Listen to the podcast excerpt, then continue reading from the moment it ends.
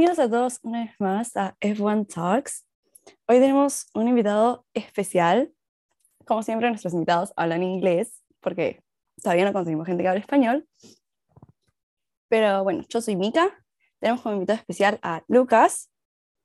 Hi, Lucas. Hi, everyone. Nice to be here. So, I don't know. Uh, how are you? I didn't ask off camera. How are you? I'm feeling very good. Uh, a bit tired right now. It's uh, morning in Germany, but yeah, apart from that, we have summer break here, uh, so it's quite relaxed at the moment and uh, a lot of time to calm down. Okay. It's midnight here. I told you it's midnight, but we have all the energy. So we will do some questions, as I tell you before, and mm-hmm. then uh, are usually ping pong with some random questions that I thought I was awake in the morning. Ready? I'm ready. Okay. How you describe yourself in a few words? Yourself as a person. Um, crazy, um, emotional, and mm, focused. Okay, and how you describe your work in a few words?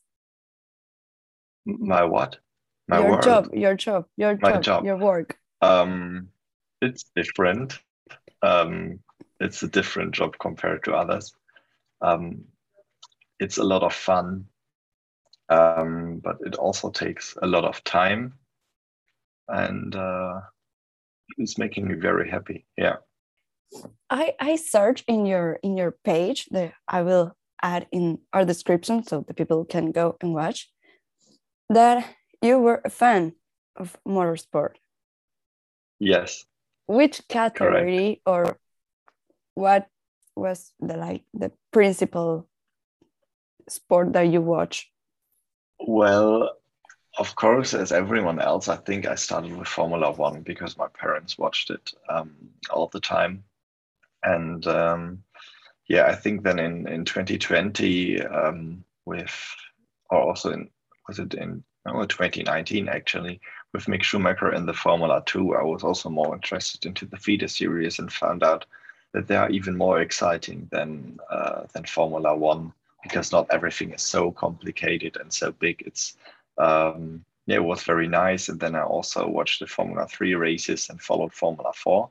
Um, so I was more catched by the feeder series in the end, but the first thing I saw, of course, was Formula One. Okay, how you ended working in in motorsport? Um, it was a bit of a coincidence um, because I was doing aviation photography, so taking pictures of airplanes and everything. But then COVID uh, started in 2020, and there wasn't a lot of um, airplanes left in the air, as you might know. And uh, I was looking more or less for another hobby, um, what I can do in my free time, because I finished school at that point and I had a lot of time and didn't want to go to university. So uh, I applied at a company um, from Germany, which is making news about motorsport to be a photographer for them. And but they said it's a bit complicated. I cannot just go to the track and uh, take pictures there, but they were looking for someone um, doing the social media. And um, I took that job. So I had a job that was my first job in motorsport. And um, some months later, I went to a Formula 4 race in Austria just to take pictures as a visitor. And um, yeah, back then there was also uh, Tim Tramnitz driving in the ADAC Formula 4. It was back then. And um, someone um, yeah drove off his rear wing. So he was driving i think nine laps without a rear wing. And i took a lot of pictures of it. And after the race i posted them on instagram and he sent me a, a message if he could have the pictures. And somehow we ended up talking and two weeks later we met at the next race at Zandvoort and I got along very good. And uh, so it ended up like i also help him with social media, come to other races with him, taking pictures and everything. And uh, through him, I got a lot of contacts in uh, motorsport, and we are still together every race weekend. Uh, but uh, yeah, until now, I also have some other drivers uh, that I work with. But he was uh, more or less the door opener to motorsport. It's kind of a, a dream come true, right? That's true.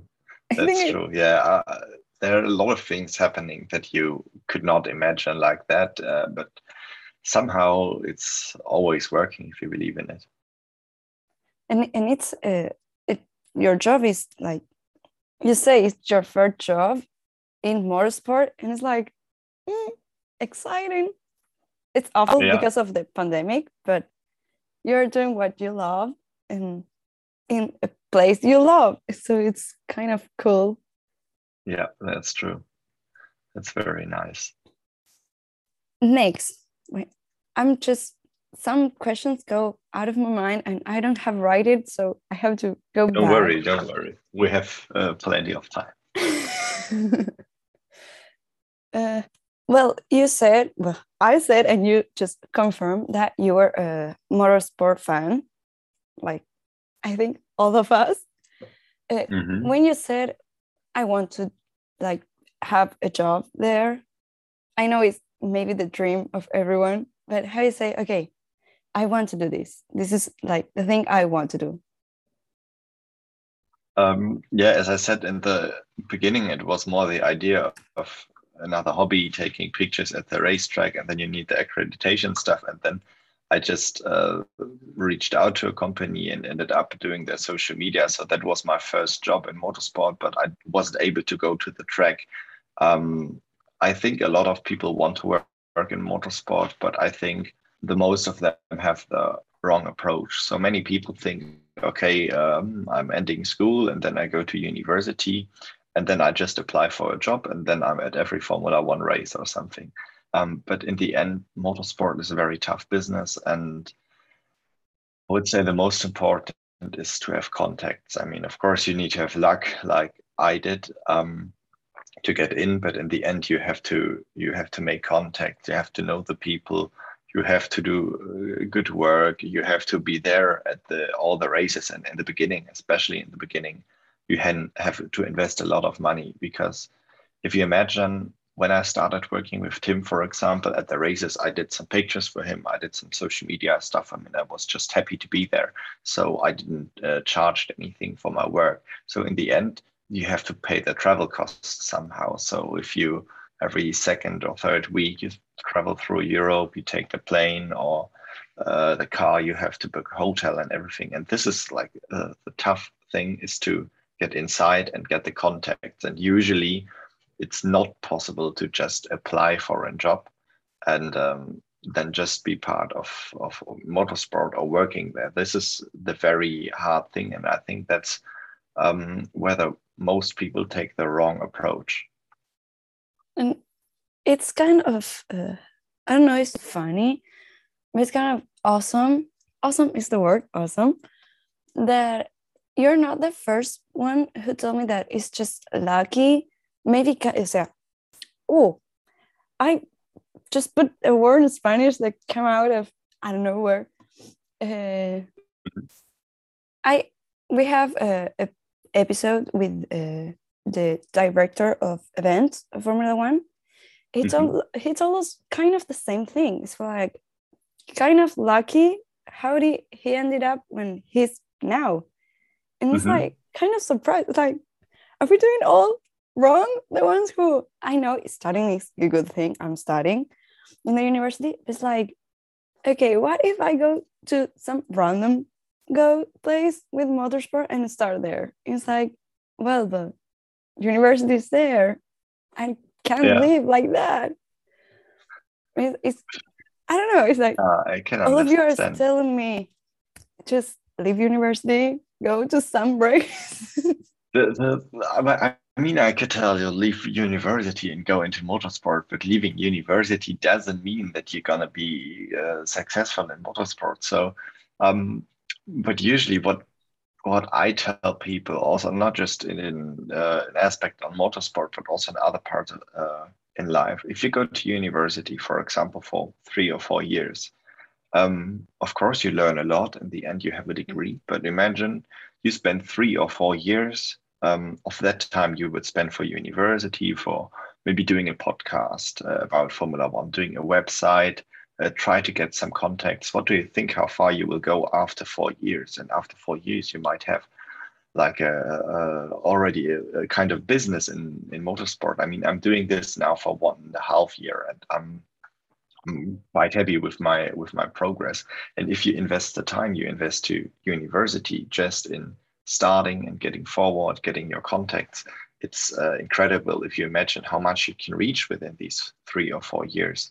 And this is how I approach things. But for example, if I would tell this my brother, he's at university, um, he's a completely different kind of person than me. If I if I tell him, okay, uh, do your own company, go your own way, um, many people are confused and don't know what to do and or or are scared. So um, maybe it's not something for anyone um, to be self-employed or something. Um, yeah, but if you if you have that in mind, if you do something for three or four years, you can really really get a high level, whatever it is and time most of the people uh, spend for university or something. That's not a bad thing, university, because you also learn a lot. But it's not like when you don't go to university and do something else on that time, you end up being stupid or something. You will have other other talents then. Of course. Not uh, don't leave university. Who are in the university, please? I don't want. I don't want to be the responsible of that. I'm not going to leave university. Anyone leave? You will get a lot of emails by angry parents of uh, of children that left university or school. Don't give them ideas. Everyone, stay in school, stay university. Don't leave.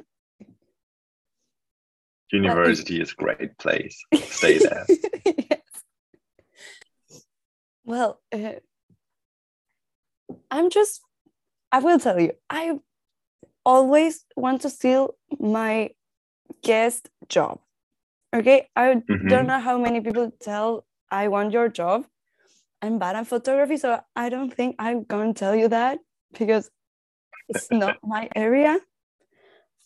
But what is the best part? And don't tell me is staying in the truck because I know that's the best part. But what is the best part of your job? Um, so you mean what's the best part about my job? And I'm not allowed to say staying in the truck. I don't know. What you think is the best part? Ah, yeah. Um, hard to say. I would say the the time with the with the friends at the track, um, which of course includes staying in the track, but also after the the races, um, we go for dinner. We have we have fun, or I don't know, just walking around in the paddock, and it's for me it's a big honor to be there because i'm not there as a as a guy who's doing business or who's working with the drivers usually i'm there as a friend with the drivers. And this is something that really means a lot to me. So we're also in in touch um, like for example now in the summer break. Um, this is really the best part to have friendships there and somehow being able to make a living out of these friendships you know. So i don't have to um, go home and work in an office job or something and in my free time i go to the racetrack. It's it's my work at the racetrack. Of course sometimes it's very very busy um, and it takes a lot of work but in the end it's very very enjoyable to compare to other jobs. Okay i want to steal your job. I'm not good at photography but i will steal it. If i could i will steal it but i can't we will we will see. I will not let that happen. no, and then then they will fire me because I am a full photographer. you will get your job back. But uh, you know, the point is the the job I do itself. It's not like a job where you where you like work for people with a contract or whatever. It's like I'm I'm self-employed, so I have my my own company and I send them an invoice or something. So I cannot be fired. Well, you fire me because I'm an awful photographer. you see? I will do. I will get fired anyway. Okay. But you can do good interviews with the drivers then. You said it, not me. I will accept the job but you have to pay the, the airplane and everything. I don't have money for that. Oh, I have to pay that. Okay. That's why Maybe we, we stay here. we we stay on doing the interviews on uh, on the Zoom call. I am I accept that too. I accept that too. One day at the truck. One. Just I will I will wait for you. Okay. Now that you're talking about like the truck and everything, you you came with that to the talk, so you have to keep talking about that because that's the best part for me that I can go to the track. A funny memory that- that you have. In the truck or what? I don't know where you want. Um, best memory I ever had, or it's it's uh, hard to say because I have a lot of good memories at the racetrack. But I think the the point where I was the most hyped was after my first race in in Austria, where I took the pictures of Tim. I also took pictures of uh, of some other drivers, and there was a driver from from China driving for Van Amersfoort Racing, and he invited me into the paddock for the next race, where I met Tim again and everything. Um, but for you know, for me, it was like I'm going to a race just as a visitor, as a fan, doing pictures, and then instantly I got invited into the paddock to the next race, and then I was um, a race weekend there with him at his team. Um, they also had uh, some other drivers, and I don't know, you know, Nikita Bedrin, Oliver Bearman, and uh, Josh Dufek. Also, some other drivers that are also still racing in Formula, and was just, you know, I knew all these people from from the races and everything. But then, uh, like two weeks later, I was sitting in the truck making jokes with them. Uh, that was so unreal feeling, but um yeah i was very happy because that gave me really gave me the boost like if you if you go for something if you want to do something you can do it Yeah, I want to steal your job. now you're part of the club. I'm going to steal the job. Not see because of the friends you make with the drivers. I don't want to steal your job because of the friends you have of the drivers. It's just because you're telling me good things. And Mhm. love the good things. it's, it's really nice okay. Uh, you just told me you answer a lot of things that I have to ask. Uh, okay, we're going to the.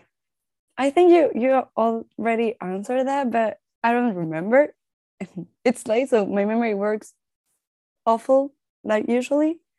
So, uh, an advice for uh, the people who want to, to join the motorsport and work there. I think you answered, but again, um yeah i would say just keep starting um just start and keep going because yeah as i already said the, the most people are just waiting until there's some when there is the there is a free job and then they apply for the job. But usually that's that's never the case. So um, an example a couple of weeks ago i met with with someone i also knew fr- from instagram because she was also doing some social media stuff but she didn't had a job in in motorsport but she started with an instagram page. And um, we were talking a lot and through that instagram page um, it's uh, like quite similar to yours. It's not a, a professional company or something. It's just out of fun from some uh, formula one fans but th- through that she got a lot of uh, contacts into motorsport and made a lot of friends. And through these contacts she got her first job in in motorsport as a social media manager. And um, i think this is the way how it can work.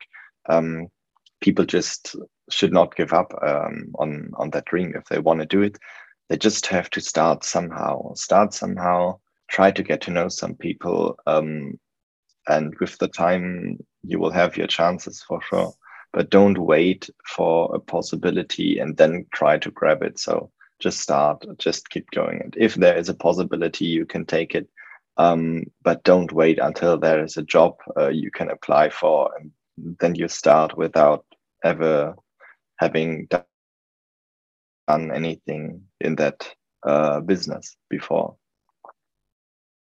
That was a beautiful uh, advice.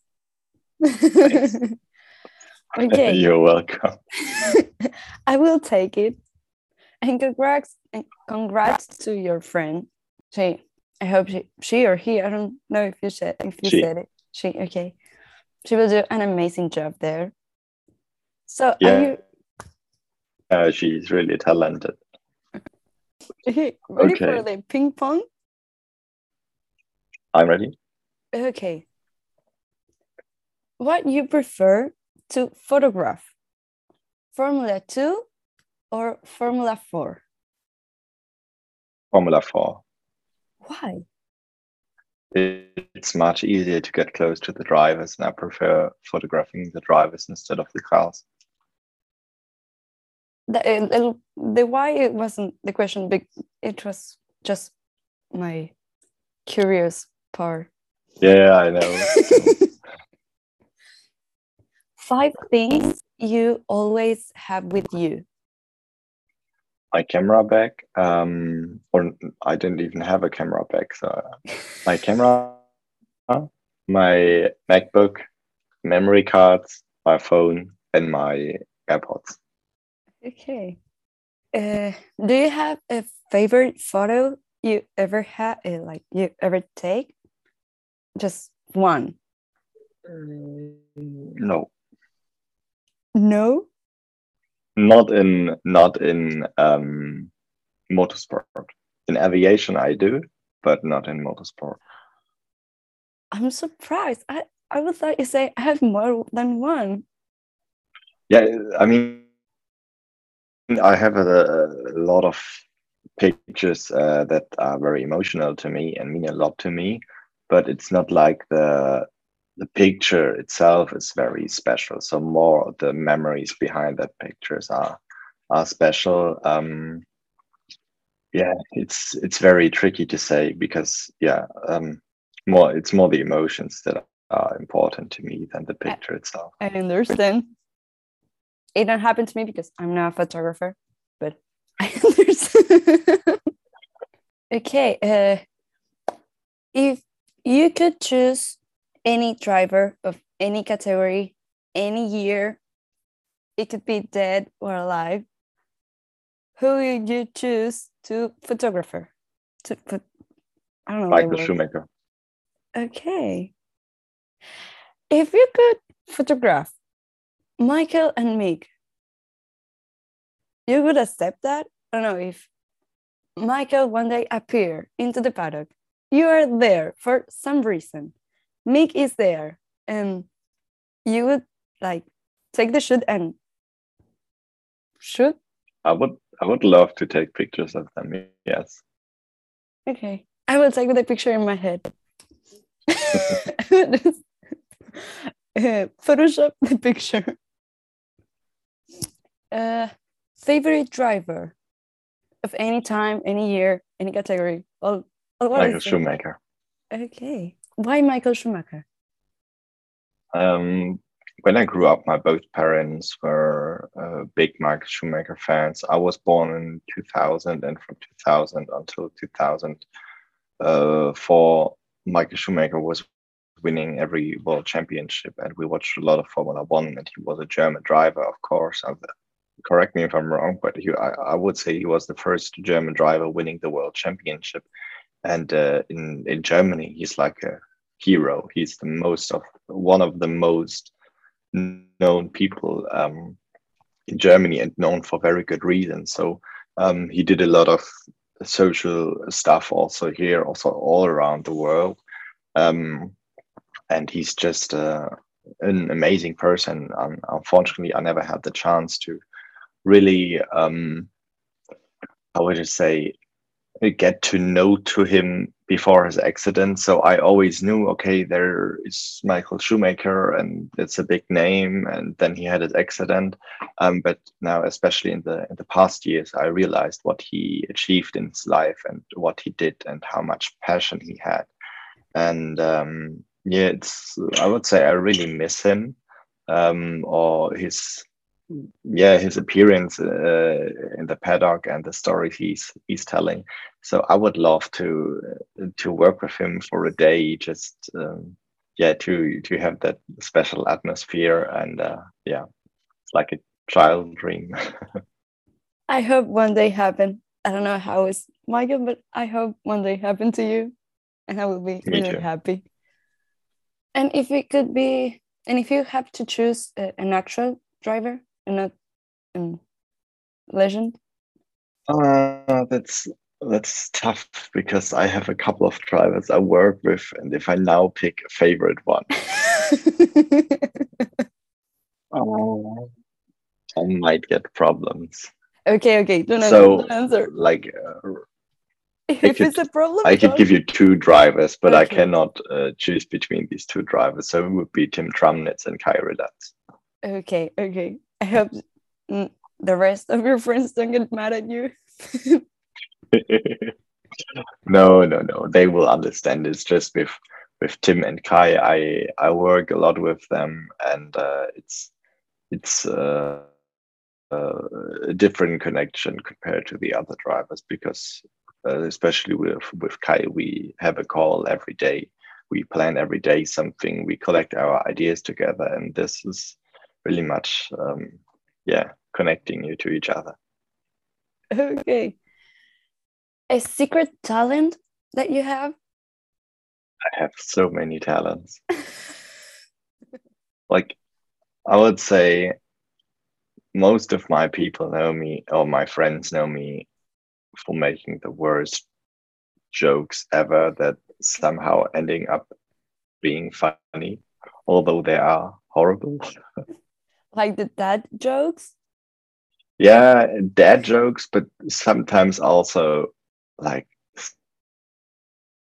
stuff where people think, what the fuck is going on with him? Like, I remember I was sitting in our office and then I said to my colleague, I made, do you recognize the song? And then I, I did something like and, uh, trying to do some beat and my colleagues were looking at me and I was the only one laughing about myself because I found it was so funny. And they are just like, okay. So I would say that's my maybe that's not a talent, but that's the kind of my character. Uh, that makes me maybe a bit bit special because uh, most of the other people would be embarrassed, I would say. Mm, i don't know you make me laugh I have a strange taste of humor. Hmm. In my family is kind of uh, I don't think it's common. It's kind of normal make bad jokes. Yeah, Yeah. yeah, but Let's tell but dad jokes, my jokes are different than dad jokes. Mine are really, really random. Okay. This is like kind of the end. The last thing you have to answer is I think I asked we added the last with the last person we have here and he can't he he couldn't able to answer because he didn't know who choose. But Mhm. if you could tell me a name that like a person right who's alive and that i can invite to our podcast. Well to my podcast it's not our podcast it's my podcast. Who would you say? I would say Kai. okay. I would try to contact him. I will get a message right on my phone if you do. i'm not going to send him a message right now because it's time to sleep but i will send him a message That's true, but uh, but I'm sure he will be up for it. okay i will try if he say no i will message you and say he said no choose another one I will I will make him say yes. okay. I will contact him. Okay, I don't know. I hope you enjoy this I really did. kind of It weird was nice to talk to you. I don't know. Yeah, I- I wanted to record it with my microphone, but I just have one one uh, wire to connect it, but it's also at the same time the charger for my MacBook, and my MacBook was low of battery. Otherwise, I would have did this with much better quality. But It's Yeah, okay. I'm doing with my air, with my headphones. So Mhm. I don't have microphone, not yet. When I have, when I'll buy a microphone, I will invite you again. So both we have microphone. all right, then we have a deal. um, by the way, for for Instagram, do you have the the account you sent me a message? Is that also the account you use for the podcast and everything, or do you Yes. have another No, no, we uh, use Instagram for the page same. for the podcast? Yeah. Okay. I will send you the the link of the podcast and, and everything when we upload it. All right. Don't worry. I will let you know when it's up. Great. okay. I don't know if you want to to let to. Oh, my English is getting worse. Uh, if worry. you want to say your Instagram or your page, so everyone can go and follow you. Um, yeah, my, my Instagram is uh, Lukas Wunderlich and the underline in the end. Um, but I think uh, if if people hear the name, they have no clue how it is spelled. I will I will add it in the in the description. Don't worry. All right. And we Great. usually uh, post an Insta story with the With the the, name. the username. Word. Okay. Great. Uh, that's it. Thanks so much for for saying Thank you. For the invitation. it's a pleasure. All right, then I would say have a good sleep because it's quite late and I will maybe have my second coffee and go to the pool now. Have a great day. Thank you. You too. bye bye.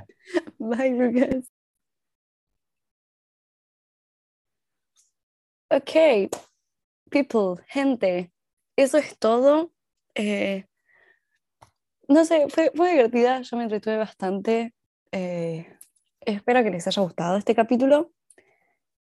A mí me, me divirtió, me gustó. Eh, no sé si van a tener video, normalmente no les hicimos video. No sé si van a hacer video, es como... Son las 4.40 de la mañana, chicos, en Argentina. Allá eran las 9. Es súper tarde acá. Yo me tengo que levantar temprano al día siguiente.